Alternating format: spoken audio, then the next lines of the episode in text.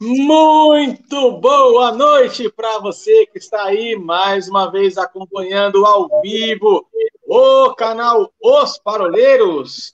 Hoje, dia 15 de dezembro de 2020, faltando apenas 16 dias para o final do ano. Mais uma coisa eu já te advirto: se você não for diferente, 2021 vai ser tudo igual. Precisamos de mudanças de tempos novos, Paulinho. Muito pois boa é. noite para você, querido. Começamos hoje a nossa parola de número 29. 29, velho. Minha idade. Minha idade. Ó. Oh. Que alegria. Oh. Você avisou o povo que hoje nós temos convidado? Não avisei ninguém. O nosso convidado hoje é surpresa. Nós é. nem avisamos ele. Já chegou? Já está na agulha? Tá batendo na porta aí. Bota ele para dentro aí. Entra aí, meu jovem. Ah! Salve, galera paloreira. Muito bom, meu grande velho amigo Christian. Como é que você está, meu querido? Seja mais uma vez bem-vindo ao canal Os Paroleiros. Obrigado, amigo Arthur, amigo Paulo. Um abraço para o Wilsinho. Meus cabelos continuam seguindo a tendência dele para bem representá-lo aqui, né? Estou procurando ter uma mente tão iluminada quanto. como, como, você já é segunda vez, Christian, então já você já é de casa, tá? Então fica muito à vontade aí. A gente vai tentar não te atrapalhar de novo. Que é isso, então em casa. Maravilha. Bom, gente, hoje então nossa paródia número 29, nós estamos aqui então na, no terceiro encontro uh, do nosso mês de dezembro, que tem como tema o advento, né? é, falar de advento em dezembro tem tudo a ver. É, vamos falando sobre a chegada, o nascimento de Cristo, e aí, com base, a nossa base bíblica é em cima de Isaías, capítulo 9, versículo 6. Né? É um texto já bastante lido, se não talvez o mais lido no mês de dezembro. E hoje nós estamos, então, a cada semana, a gente está destacando uma das características dessa profecia de Isaías, e aí, no dia de hoje, nós vamos falar sobre o textinho, então, Deus Forte. Então, falamos na primeira semana uma introdução sobre o livro de Isaías, o contexto é, em que o texto foi uh, escrito, né, o contexto em que Isaías profetizou essa passagem. Na semana passada, nós falamos sobre o maravilhoso conselheiro. Então, nessa semana, nós vamos falar sobre Deus Forte. Então, é isso aí, Paulinho. Deus Forte, Christian. Temos aí alguns minutos para a gente bater um papo, cara. É, é, é bem. É, eu não quero aqui ficar é, teologizando, nem teo, deixando na, na teoria algo que é assombrosamente maravilhoso, que é a presença e o nascimento de Cristo entre nós, quando é, ele, sendo Deus, não, não usurpou ser igual a Deus, antes mesmo se esvaziou e esteve aqui entre nós. Paulinho, suas palavras iniciais, por favor. Gente, boa noite. Boa noite, pastor Christian, que já está que já tá com a gente aí, né? O, o o Wilsinho, ele fica lá, ele, ele, ele fica matando aula, né? Ele, em vez de estar tá aqui, ele está de atestado e tá mandando recadinho lá no YouTube. Aí ele coloca, Paulinho, coloque o pastor Christian como capitão que ele quer que coloque o pastor Christian no meio, né? O que, que você acha, Arthur? Ficou, ficou simétrico? Não, não tem problema nenhum. Ficou simétrico? Ficou tranquilo? Daí do canto ficou você tranquilo. consegue rolar a bola pra... Daí do canto você consegue rolar a bola para nós? Inclusive, eu achei muito bacana essa camisa fúcsia dele. Achei que ficou fantástico no tom de pele dele. Eu ia comentar mesmo, fúcsia. Né? Eu ia fúcsia. usar esse eu ia usar. Que é. biblioteca maravilhosa, hein, Arthur? Estou anotando aqui. Assim, então, introdutório, né, Arthur? Eu acho que cabe a gente seguir o mesmo, o mesmo, o mesmo padrão que a gente tem seguido é, nas outras, nas rodas de parola anteriores, né? que a gente trabalhou um pouquinho a questão da, da conceituação dos, uh, na conceituação dos, dos, dos termos que nós estamos utilizando, né? Uh, e de uma maneira assim bem, bem, bem simplificada, quando a gente fala do Deus forte, né? Nós estamos usando duas palavras é, do hebraico. Lembra que eu falei lá na primeira parola desse, desse, desse, dessa sequência, né? Que cada um dos uh, cada um dos atributos que são conferidos ao Senhor Jesus de maneira profética em Isaías capítulo 9, versículo 6, são atributos compostos, né? Até que ficou aquela dúvida, aquele negócio assim, é maravilhoso, vírgula, conselheiro, vírgula, Deus forte ou maravilhoso conselheiro, né? E aí nós chegamos a uma conclusão que todos os atributos eles têm uma característica de serem de serem compostos, palavras compostas, Sim. né? Uma das palavras diz respeito à pessoa do Cristo e outra palavra é um verbo que diz respeito a uma ação específica do Cristo, né? Uh, e quando a gente fala do Deus forte, na verdade esse esse atributo ele é um atributo redundante, porque o próprio termo El, né, que é a abreviatura uh, do nome de Deus, é muito utilizado ali no Antigo Testamento, principalmente quando ele vai vir seguido de outro atributo, essa abreviatura ela já quer dizer forte, ela já quer dizer poderoso, né? Ela já já carrega consigo esse atributo da parte do Senhor. Quando Isaías coloca o verbo gibor, né, que é o verbo é, forte, o, o verbo que para nós é traduzido como forte, mas na verdade diz respeito a fazer força, a produzir força, a produzir poder, a produzir é, é, o sobrenatural, a produzir o milagre. Quando Isaías coloca isso, Isaías está sendo muito profético, justamente para dar essa simetria com estes atributos que são compostos, né? Com todos esses atributos que são compostos que a gente encontra nesse versículo 6 do capítulo 4, né? Então aqui a gente tem essa redundância que no hebraico é muito comum. No hebraico, a redundância ela significa algo a ser destacado, algo a ser grifado. Né? Eles não tinham marca-texto na época, mas é como se aqui estivesse sendo passado um marca-texto, um grifo para esse termo. Não é apenas um Deus, porque de deuses, a, o povo da época do, do Antigo Testamento é, é, conhecia, ouvia falar acerca de muitos. Nós estamos numa época é, na qual um povo está tomando território, está alcançando território, no meio de povos pagãos. Nós estamos em uma época na, na qual o paganismo está invadindo a nação de Israel, é, e na abertura desta sequência de parolas, a gente falou que nós estamos aí mais ou menos no ano 690. Então, há 30 anos, por causa da invasão do paganismo, essa turma do Reino do Sul já viu o Reino do Norte cair já viu o Reino do Norte despencar diante dos assírios. E agora o Reino do Sul. Vai dar.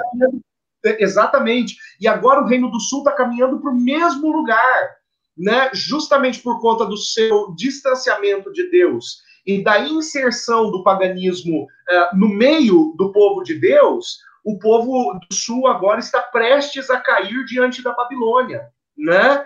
Então, de repente, uh, para esse povo vem uma profecia falando acerca de um Deus forte, né? de um Deus que não é qualquer Deus como os deuses dos pagãos, mas de um Deus que é forte. E utilizando El Gibor, é, falando de uma maneira redundante, de um Deus que é muito forte. A grande, é, a grande sacada dessa profecia, se nós olharmos para ela dentro do perfil temporal dela, ela está falando acerca de um governo que deve estabelecer-se através de um Deus forte, uma teocracia através de um Deus forte que deve estabelecer-se justamente para que o povo novamente entre nos trilhos, né? Então, uhum. só de conceito, o peso desta, desta atribuição que Isaías dá ao Senhor, mas que profeticamente diz respeito a Jesus, é um peso muito grande de um Deus duplamente forte. essa, essa questão da duplicidade, estava falando, né, que no hebraico isso é muito, é, muito significativo. Eu quero dar uma pincelada, com, até no Novo Testamento, é, isso não está no hebraico, está no grego, porque o Novo Testamento é escrito em grego. Nós vamos ver várias vezes Jesus usando a seguinte expressão: em verdade, em verdade vos digo. Então, toda vez que há essa repetição também, é uma, uma menção clara que é, isso realmente é importante. Olha lá, presta atenção, né? Como se fosse na sala de aula, o professor falando assim, ok, presta atenção em mim agora. Em verdade, em verdade vos digo tal coisa. Então, essa repetição é realmente muito importante. É, a questão do, do, do, poderio, né, da, da força de Deus, é, a, eu sei que a gente sempre brinca com as questões da, das traduções, das versões bíblicas, mas é, é, é importante a gente é, ampliar a nossa leitura para outras, outras traduções, até para a gente é, comparar hoje, e se complementar. Né? Hoje o Wilson está aqui para ficar trazendo versão de Bíblia, né? É, hoje não, o Wilson... eu, o Wilson tem aquelas versões que só são dele, né? Mas eu quero pincelar uma é, que está na NVI, né, que é uma, uma versão bastante olá, linda, olá, inclusive. Olá. Não, mas é, falar. precisa falar, Paulinho, porque assim, é, eu trabalhei muitos anos em, em, em, livraria, em editora, e aí, até fazendo ministério hoje na, na livraria da igreja, a gente vende Bíblia praticamente todo domingo, e é muito grande a quantidade de pessoas que acaba optando pela NVI, né? E as grandes editoras hoje, muitas delas têm feito a Bíblia na versão NVI, até por ser de mais fácil entendimento. Mas é, a minha aqui, por exemplo, que eu tenho, é uma revista atualizada. Mas eu sei que na, na revista atualizada fala de Deus forte. Mas na NVI, ele usa uma expressão que é Deus poderoso. Né? E eu gosto muito da, da, da expressão, é, sem ficar assim, americanizando a coisa, nem tendo é, é, inveja dos americanos porque inglês, nada disso. Mas existe um termo é, no inglês aqui que eles chamam de Almighty God, né? Almighty God seria o Deus todo-poderoso. É mais do que poderoso, é todo-poderoso, é infinitamente, completamente poderoso. Não existe nada que esteja fora dessa questão de, do poder de Deus. E, e, e, a questão do poder de Deus, ela é, é intimamente ligada à questão da própria é, identidade de Deus. Né? É, é, o que você falou, né?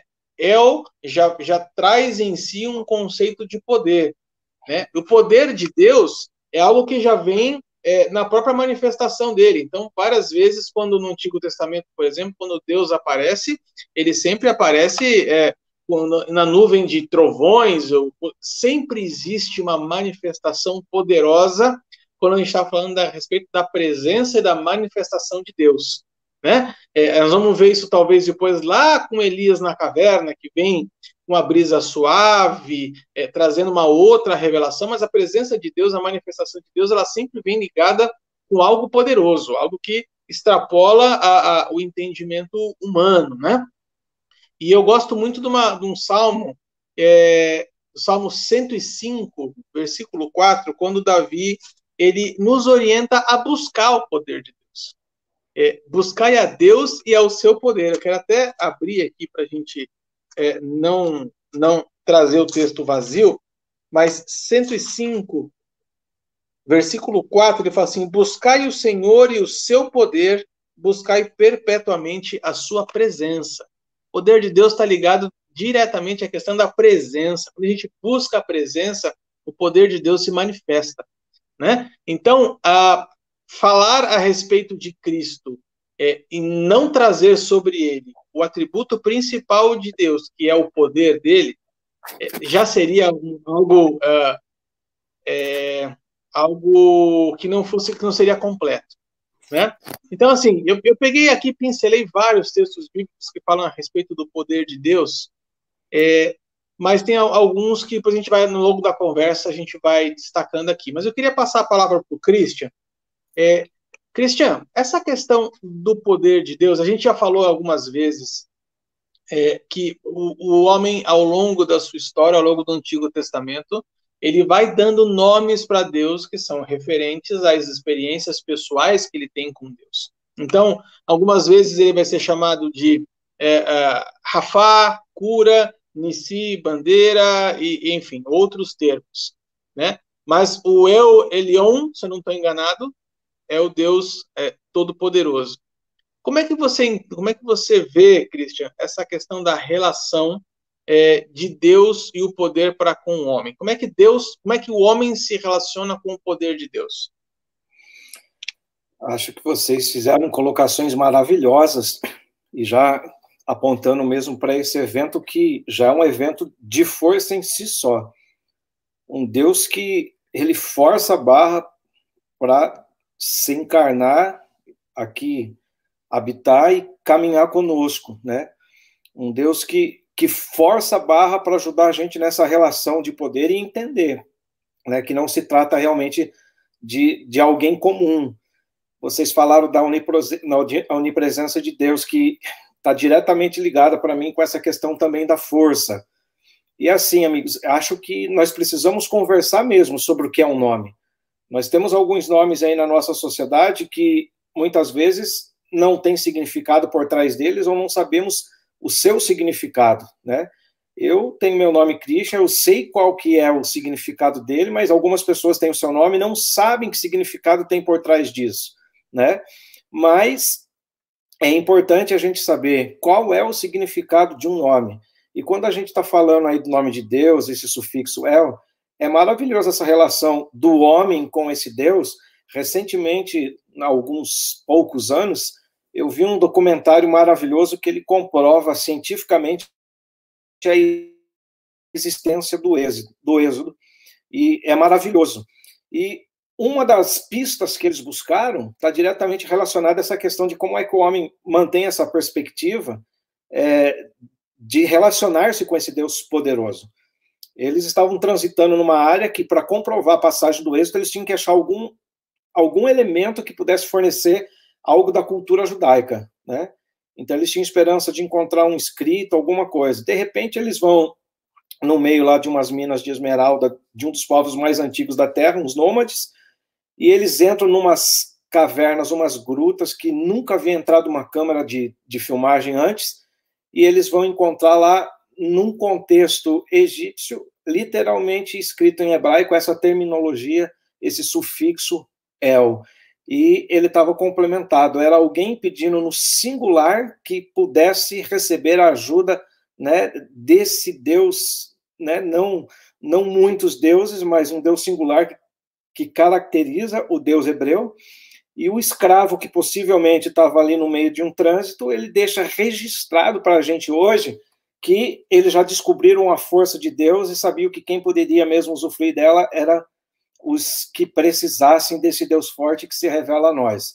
É, esse nome, como vocês já mencionaram, Deus forte, é muito interessante notar que essa palavra não é usada também aí no Antigo Testamento para falar de Jeová Deus, né? Bem como sobre humanos, como Moisés mesmo, que foi dito ser um Deus para Faraó, um Deus em minúsculo. É, a palavra usada, essa, esse sufixo el, ele é usado apenas para mencionar mesmo o nome de Deus, Jeová, Deus. O que está dizendo aí no texto, que é muito interessante para nós aqui e para o bate-papo de hoje, é que é, este que virá será outro, senão o próprio Deus, né? Este que virá é o próprio Deus que virá encarnado na manifestação da sua força e na manifestação do seu poder. O Deus Emanuel, o Deus habitado conosco, Cristo, é Deus assumindo carne humana, e olha que força para fazer isso. E habitou entre nós. A gente vai depois ver lá uma leitura na, nas cartas paulinas, e embora ele fosse Deus, ele não pensava em seus privilégios como Deus para que pudesse ser considerado e mantido, né? E aí ele tem que se esvaziar e se torna homem de novo, assumindo esse aspecto humano, sendo encontrado como servo, este que viria como próprio Deus, vivendo, movendo-se, comendo com os pecadores. Se a gente quiser reconhecer de fato ou conhecer a Deus e queremos saber o que Deus quer de nós, nós não precisamos olhar além de Jesus. Esse encarnado. É essa relação que a gente precisa buscar para os nossos dias e para a nossa existência. Olhe para Jesus e veja Deus conosco.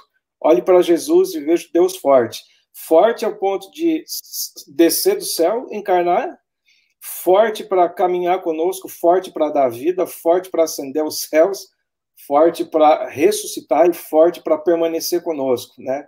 Nosso grande Salvador, como Pedro, o apóstolo, diz em, em sua carta em tempos que as pessoas não sabem muitas vezes o que comemoram, né, ou o que celebram, né, é importante a gente descobrir um Deus forte, que se esvazia, que se esgota mostrando a sua força, e depois ele mostra toda a sua força quando ele também vence aí a, o último obstáculo de todos, que é a própria morte, e nos envia o Consolador para mostrar mesmo quão poderoso é esse Deus e que se deu nesse relacionamento humano e nós devemos olhar para o Natal sim como um evento maravilhoso, como você disse aí no começo, Arthur, é algo para a gente olhar com outros olhos, além desses que, que somos convidados a, olhar na, na publicidade, né, na, ou naquilo que, que fizeram do Natal, né, Deus forte, Deus encarnado, é desse Deus que se trata Isaías, é aquele que, graças a Deus, está aqui conosco, inclusive agora, enquanto a gente está conversando. Que maravilhoso isso. Amém. Uma... Pode falar, Paulinho. Agora, olha que antagônico, né? O, o, padrão, o padrão de força, né? O Christian ele veio destacando algumas características. É, o padrão de força do El Gibor, do, do Deus Forte, ele é muito ele é muito diferente do padrão de força é, esperado por um povo que estava encharcado da monarquia, né? O Christian ele veio destacando na fala dele algumas características da força de Cristo, né? E dentre as características, o Christian falou: esvaziou-se, habitou no meio do povo, né? Esse não é o padrão de força é, comum esperado é, por um povo que aguarda um rei, né? É um padrão de força muito diferente. Eu acho que aí existe um grande mistério da parte de Deus para nós, para que a gente possa decifrar que força é essa, Arthur. O, o Paulinho, é uma coisa que eu acho que achei bem importante da fala do dele, tanto da sua, na, na primeira semana que nós conversamos sobre isso, a gente falou do paradoxo, que era é, um povo que aguardava um rei e um, profeta, e um profeta, ele lança uma palavra que o rei viria menino. Né? Como assim? Eu estou esperando um rei que vai me libertar, que vai vir aqui, arrebentar tudo, quebrar tudo, me tirar do cativeiro, está me dizendo que vai vir um menino. Né? E digo mais, um menino que não tem nem aonde nascer, porque nasceu numa manjedoura. De né? que linhagem é então, esse assim, menino? né? Qual da é onde saiu? Como assim? É filho de que rei? E, a, e uma coisa que eu acho legal, que eu queria até compartilhar com vocês, é que mesmo é, alguns reforços é, do longo das escrituras do ministério de Jesus, ele vem é, é, reforçar essa palavra de Paulo lá, né? Aliás, Paulo veio confirmar aquilo que era um comportamento de Cristo, é, que ele, onde mostra que ele, mesmo sendo Deus, ele não quis é, usurpar o lugar de Deus. E toda vez que ele se refere ao poder, ele se refere a um poder vindo do céu, poder vindo do alto. Nunca é um poder emanado por ele mesmo. É o verdadeiro poder é aquele que aponta para o Pai, não é aquele que aponta para si mesmo.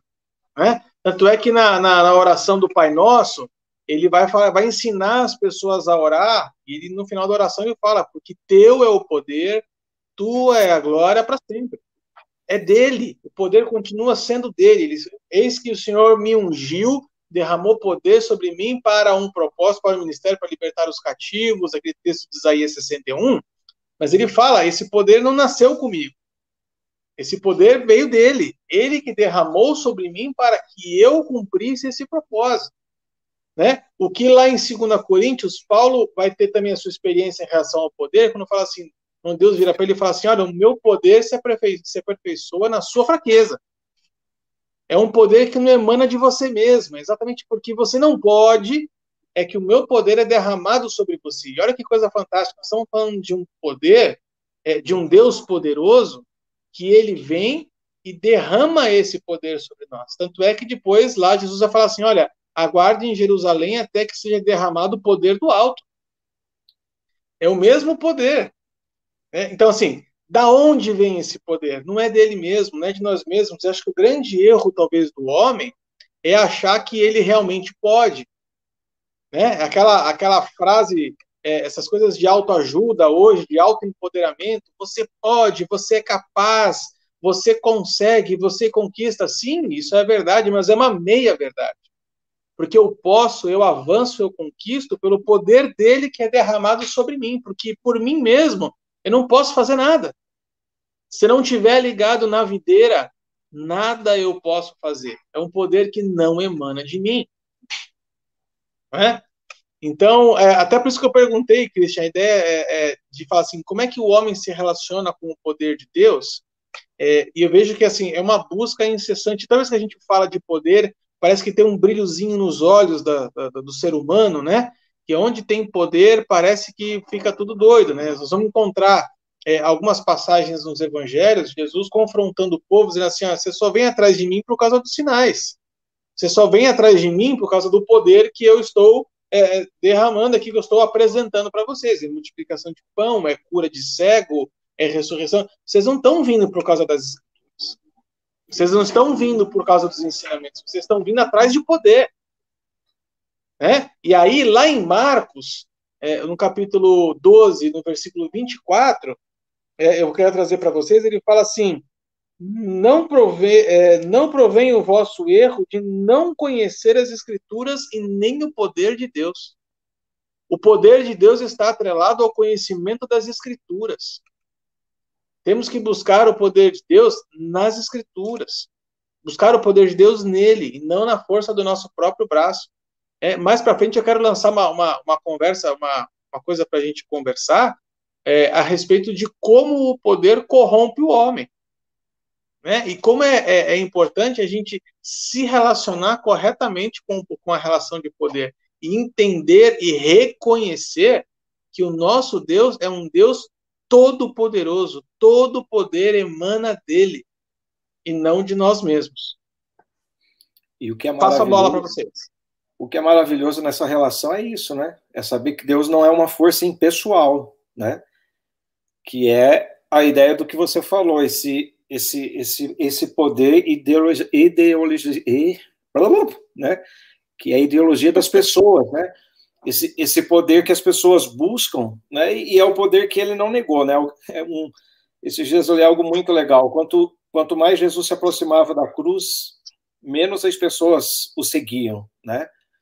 porque eles queriam mesmo o Deus da coroa de ouro, o Deus do poder, da força lá de guerra, e, e ele não mostrou nada disso, né? Ele, ele mostra que ele está presente, ele mostra que ele está perto, ele mostra que ele não está desinteressado e distante, ele mostra que ele se preocupa conosco, ele mostra que nos ama a todo momento e deseja que a gente busque, essa é a relação, né?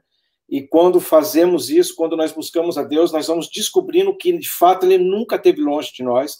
E, e isso é parte do poder dele, né? Ele, embora não seja visível aos nossos olhos, está presente onde a gente está, né? Na circunstância em que você está, no momento que você está. E é muito lindo a gente, em concordância com isso, lembrar das palavras de João, que vai dizer que é, a, a palavra de Deus se fez carne, né? Tem uma música antiga que dizia que Deus está nos observando à distância. E é claro que é um, é um engano muito grande, né? Eu não concordo com, com essa afirmação. Essa música ela está muito equivocada. Deus não está olhando para a gente é, de um telescópio lá no céu, né? E tentando se envolver conosco dessa forma, né? Mas ele veio mesmo a essa terra para mostrar que ele não está longe em algum lugar e esse que estava por vir anunciado em Isaías não era outro senão o próprio Deus, Deus forte, Deus maravilhoso, e que bom a gente poder se relacionar com ele dessa forma. É, não tem outro, né? O, o, a força de Deus está no fato mesmo de, de Deus ser Jesus e Jesus ser Deus. Essa essa é, é, é a parada toda. E felizes são aqueles que descobrem isso, né? Quando a gente tem Jesus como o Deus forte assumido no meio da humanidade dele, é, é até difícil se você não, não elaborar bastante seu pensamento. Essa, essa, essa foi uma ideia não admitida pelos judeus lá atrás, né? E uma das razões pelas quais muitos ainda estão aguardando o Messias no contexto judaico, ela passa por essa perspectiva também. Dificuldade, Deus forte, mas vindo assim, nessa forma humana, miserável igual a gente, pecadora, com essa carne né, tão apetitosa por pecado e, e, e violenta por isso, né, que o homem que mata, como é que ele pode vir numa, numa forma da gente, numa forma humana, numa forma semelhante a mim? A força de Deus está exatamente aí, ele é tudo. Nós falamos que a força está ligada com a onipresença, e a onipresença ela é algo muito interessante, porque a, a onipresença significa que Deus é capaz de fazer tudo o que ele deseja fazer, né? Ao mesmo tempo ele é Deus, ao mesmo tempo ele desce e se torna humano. Alguns dizem 50% Deus e 50% humano, mas acho que ele foi 100% Deus e quando que ser ele foi 100% humano mesmo, né? Quando ele planeja algo, algo acontecerá. Se ele propõe algo, isso vai acontecer, nada vai impedir ou frustrar os planos dele. E então, essa é a força de Deus. Quando a mão dele está estendida por algo, dificilmente alguém vai poder voltar atrás, né? Onipotência, duas palavrinhas lá do latim, né? Tudo e poderoso. As decisões de Deus estão sempre de acordo com o seu caráter e ele tem todo o poder para fazer tudo aquilo que ele quiser e que ele decidir, quer na forma humana, quer na forma divina. Por isso, 100% humano, 100% Deus, né? Eu lembro de uma frase de um teólogo sistemático que ele diz que para Deus ser tão Deus, ele. Uh, como que é? Para Deus ser tão Deus, só sendo muito humano? Ou seja, só tendo essa perspectiva da humanidade na palma de sua mão, para ele ser tão Deus como ele é. E eu acho muito interessante, olha, olha para onde a nossa, a nossa conversa está seguindo, eu acho que estamos concordando nessa perspectiva. A característica do Deus forte, ela, ela aponta muito para o Deus Emanuel, né, para o Deus presente, a força de manifesta no meio da humanidade, né, através de Cristo Jesus. Lá naquela primeira fala do pastor Christian, ele coloca né, a, a questão do, da, da força de Cristo sendo manifesta pelo fato de ele estar no meio do povo, pelo fato de ele ter é, se entregue, né, entregue a si mesmo para morrer, né, para ser crucificado, para ser humilhado, né, a, força dele passa por aí, ela desfila por esse ambiente, mas ela efetiva-se com a ressurreição e ela demonstra-se real a partir do momento que ela aponta para a eternidade, não para as coisas dessa terra, né? Então, sim, 100% homem, porque ele veio, e conforme diz o apóstolo Paulo lá em Filipenses 2, ele não usurpou do fato de ser igual a Deus enquanto esteve aqui na terra, né? Então Jesus, ele durante esse período que esteve na Terra, ele é, apresentou a força de Deus sem ser Deus, sem usurpar do fato de ser como Deus, né? Sem uh, aproveitar-se da, do poder de Deus, mas desfrutar da graça de poder emanar esse poder de Deus. Lá em uh, Lucas, capítulo, Lucas não, em Atos, aliás, capítulo 4, quando Pedro está se defendendo, né? Pedro está tecendo a sua defesa. Pedro refere-se a Jesus como homem, fez o que fez porque era homem, porém cheio do Espírito, né?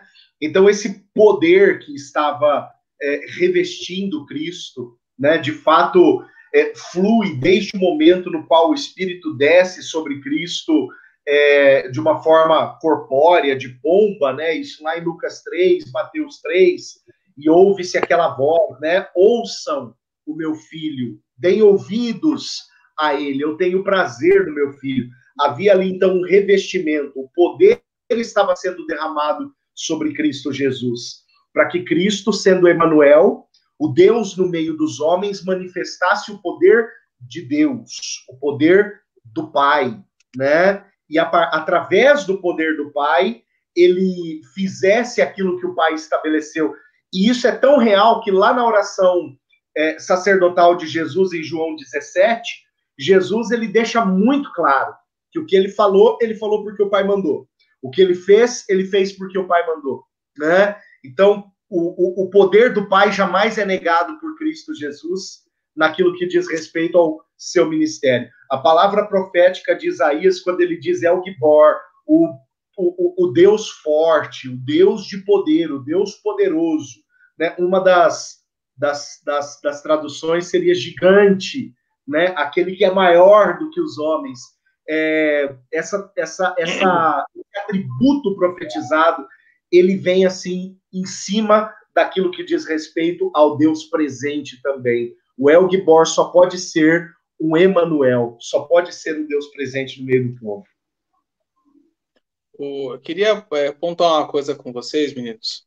É uma característica linda de Cristo é que ele, por ser presente, por ser conosco, por estar aqui, né? A palavra fala que, como Filipenses 2 vocês falaram, que ele se esvaziou, né?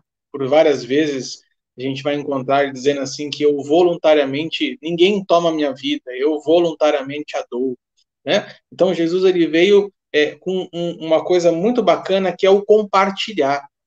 É, nas outras parolas a gente falou alguma coisa a respeito é, dos dons do Espírito, né? O, o dom sempre aponta para o outro, né? nunca é para benefício próprio. Eu creio, eu quero entrar nessa linha com vocês de a gente entender que o poder de Deus ele também não é para benefício próprio, né? Jesus ele tinha todo o poder, ele sabia que ele tinha todo o poder, tanto é que em Mateus 28 ele vai falar assim: todo o poder me é dado nos céus e na terra. Ele sabia, ele reconhecia que ele tinha esse poder, mas em nenhum momento ele uh, usou esse poder para benefício próprio. Muito pelo contrário, né? Lá em Lucas 6, nós vamos falar que é, ele saía e curava todas as pessoas porque o poder era com ele.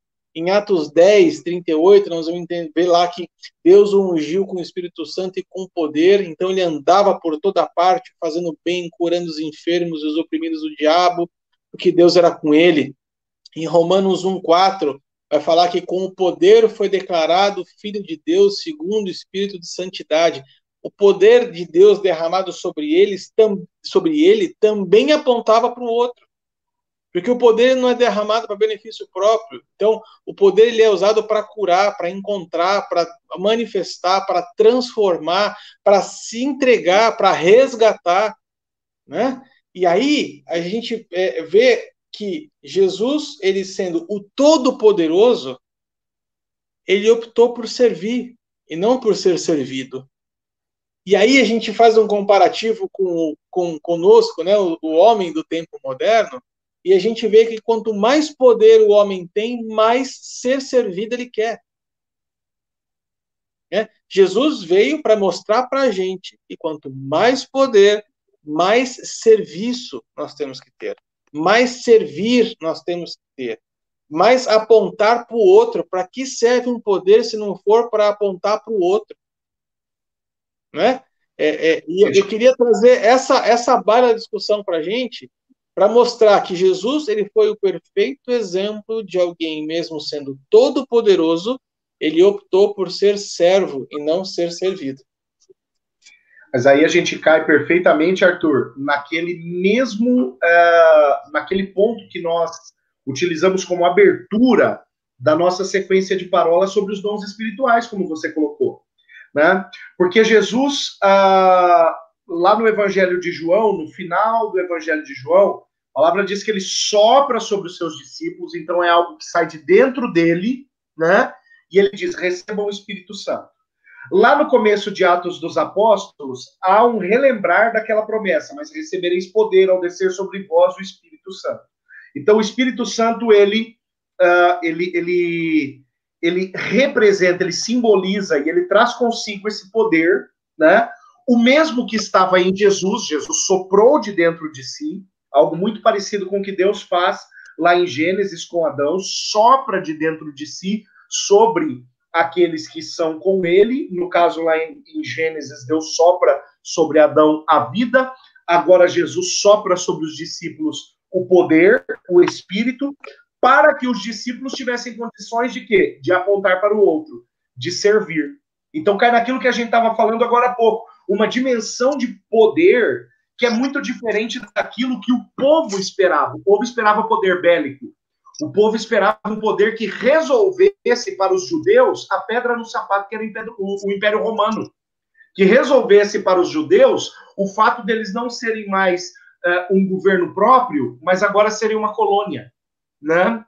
Eles estarem debaixo de um império é, estrangeiro, né? E considerado por eles mesmos pagãos, pagão porque o César, dentro do Império Romano, é um deus, né? Então, estar debaixo desse jugo para os judeus era muito pesado. E o que, que eles esperavam de um rei poderoso? Que viesse um sujeito que desse fim nisso tudo, arrebentasse com o Império Romano, restituísse para a nação uh, de Israel uh, o seu governo, né? Agora, isso acontece de uma maneira completamente distinta, completamente diferente. Um rei que não aponta para as coisas terrenas, um rei que aponta para a eternidade, um rei que não aponta para o um império desta terra, mas que aponta e fala durante toda a sua pregação, a grande tônica da pregação de Jesus, a grande tônica das parábolas de Jesus é o reino dos céus, né? A, a, a, o assunto das parábolas é o reino dos céus. Então, o reino nunca saiu do assunto, mas uma dimensão de reino completamente diferenciada que é sujeita a este modelo de, modelo de poder diferenciado, o poder servo, né? o poder da bacia e da toalha, a toalha no ombro, a bacia na mão e lavando os pés dos discípulos. Né? Esse poder que aponta para o outro. Christian? maravilhoso, né? A gente vai bebendo aqui, a gente vai ainda ficando mais agradecido a, a esse Deus forte, Jesus maravilhoso. É, pastor Paulo coloca ali no começo algumas coisas interessantes, né, a respeito do contexto, de como eles estavam vivendo uma expectativa é, difícil no reino do norte de Israel, né? enfrentaram um momento muito difícil e, e esse momento agressivo, perverso do mal estava crescendo muito e, e as coisas estavam caminhando para um lugar muito delicado, né, para o povo. E o Deus forte ele vai se dar nesse contexto, né? O povo de Deus está enfraquecido, saqueado, invadido, esmagado, tudo que, que era ruim estava acontecendo, os entes queridos mortos de forma brutal, as famílias sendo separadas e destruídas, a terra mesmo seria devastada, né? Destruição econômica, tudo. Né? O que era motivo de orgulho agora colocava um povo ali com os joelhos em, em vergonha, em humilhação e em julgamento. E no meio desse desespero todo, eles recebem uma revelação de Deus, né? Deus vem e revela para eles no meio desse caos todo, né?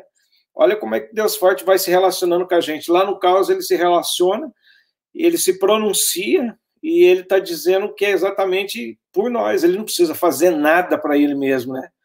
Ele vai fazer por nós. O cristianismo é, é totalmente nós. De fato, não existe a palavra eu no cristianismo, né? Existe sempre a palavra nós.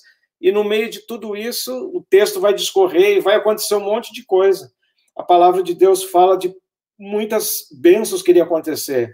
A escuridão seria transformada é, em, em, alegria, a aflição ela seria transformada em gozo, a opressão se tornaria um, um jugo quebrado, as trevas se transformariam, seriam transformadas em luz, a sombra da morte ela seria superada, e, e, e isso na Bíblia é interessante que até os verbos aparecem em tempo perfeito, afirmando a certeza que tinha no coração do profeta que recebeu essa palavra. E, e certa vez eu lembro que um pensador disse que há uma grande alegria entre o povo de Deus, porque Deus ele quebra o jugo e o fardo da opressão e tudo isso é removido porque as armas e as roupas do guerreiro são destruídas, e a razão básica para essas bênçãos é o nascimento de uma criança. Espetacular esse nosso Deus. Como não é forte. Paulinho, Verdade. Você, você, na hora que você pensou no começo da parola a respeito do Gibor, né? Eu estou pegando aqui a tua resenha, é, e tem umas palavras aqui que eu queria é, reforçar para a gente jogar na conversa também, que é a questão do guerreiro, uh, gigante, homem poderoso, mas no final aqui está falando de homem valente, né? É, eu tô, eu tô trazendo a memória aqui, Deus está trazendo a memória é, passagens do Antigo Testamento, não são nenhuma nem duas, eu pelo menos pensei, enquanto o Cristo está falando aqui, eu pensei quatro, é, quando Deus vira para o homem e fala assim, olha, ser forte e corajoso. Né? É, ele estaria é, já trazendo. Hã? Josué, Gideão, quem mais? Crônicas, é, tem passagem em Crônicas, em Josué, tem algum, quatro passagens que eu pincelei rapidamente aqui, mas quando ele, ele traz esse, eu vou trazer, eu vou trazer a palavra conselho, mas acho que não é, né? É uma recomendação, um incentivo. É, seja forte, seja valente, é, enfrente os teus uh, desafios, porque e aí vamos trazer aqui para a realidade de Jesus enquanto homem, né? Se não fosse para ser valente, não daria para enfrentar o que ele enfrentou. Né? É, e aí é pior. Vamos, vamos trazer aqui para nossa nossa contextualização puramente humana, né? Se você soubesse antes o que você ia sofrer, você já ia começar a sofrer por ansiedade. Quando chegasse na hora, você já estava morto, né? Assim, é. ele sabia antes já o que ia acontecer. Foi necessário uma dose extra de coragem, de valentia, né, de ousadia, porque ele, sabendo que ele ia enfrentar, ele decidiu ser obediente e até a morte de cruz. Sejam fortes. Ser forte, Paulinho. Seja forte, Cristo. Não, verdade. A, a, a necessidade de um, de um Deus que, nas suas características de força, né, de um Cristo que, nas suas características de força, tem a valentia. Eu acho que agora você matou a pau, Arthur, quando você coloca o fato dele saber de tudo o que ele iria passar e não retroceder, né? E não retroceder é, a força de Cristo, né, levando em consideração é, o seu ministério, a força de Cristo ela se manifesta muito é, a partir de uma de um outro atributo que ele uh, que ele manifesta durante todo o seu ministério, que é a sua obediência. Quem sabe no momento que é cobrada a maior valentia dele, né, os momentos prévios da cruz ali, o Getsemane, Jesus ele ressalta na sua oração lá do Getsemane o quanto ele era obediente ao Pai. Quando ele diz, olha, o cálice não é o mais agradável que já me foi oferecido, não. Eu queria que ele fosse passado. Se fosse possível, eu, eu, eu passava essa vez. Mas, quando Jesus coloca esse mas, em algumas traduções mais bonitas, contudo, né? Faça-se a tua vontade, não a minha. Jesus ele está mostrando qual é o segredo da valentia dele. Ele era muito submisso à vontade de Deus. Ele era muito cativo, se é que eu posso usar esse termo, a aquilo que o Senhor já havia determinado a ele, né? muito sujeito, eu acho que fica mais bonito usar esse termo, né? Sujeito ao que Deus já havia determinado a ele, né? E isso para nós, né? Você falou de contextualizarmos, de trazermos para nossa realidade.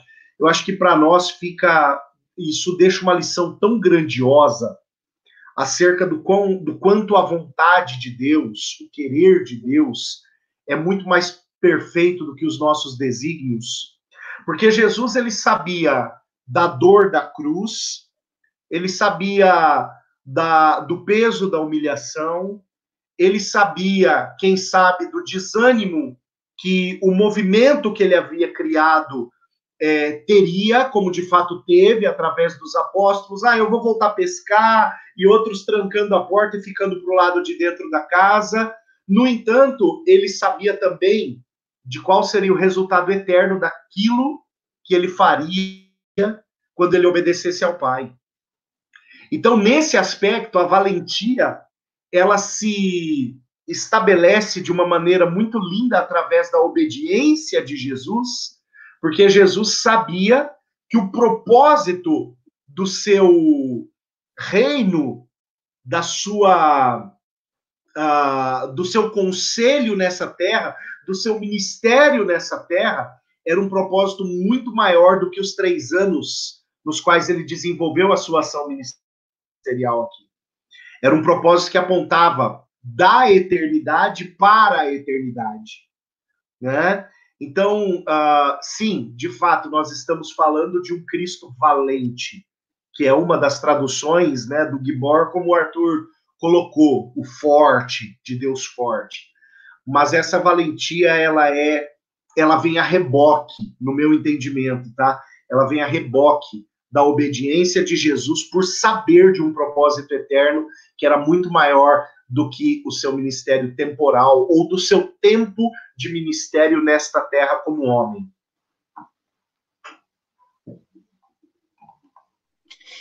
Amém.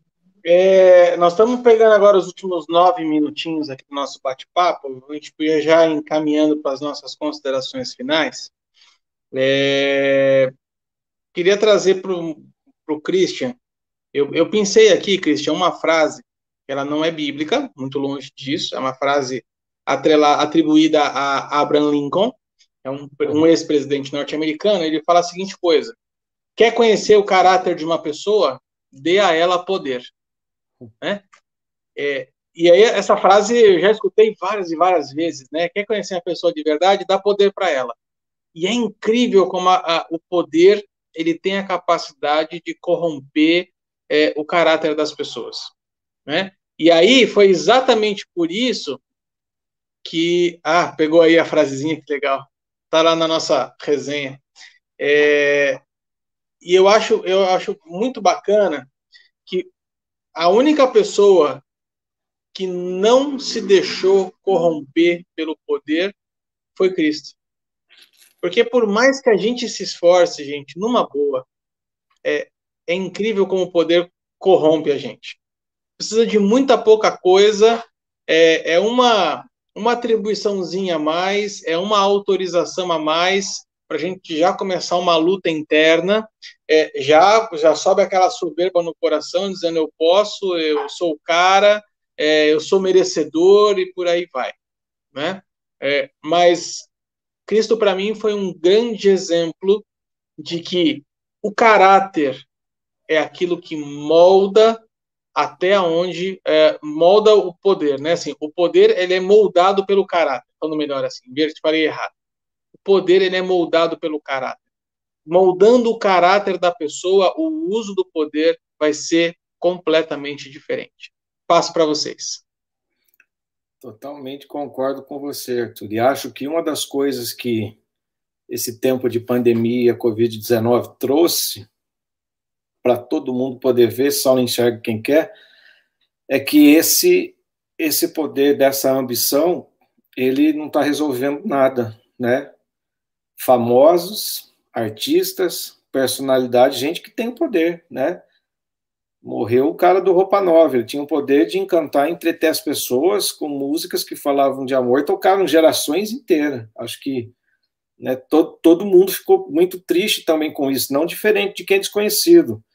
Morreu Marcelo Veiga, técnico de futebol, morre lá deputado, morre prefeito.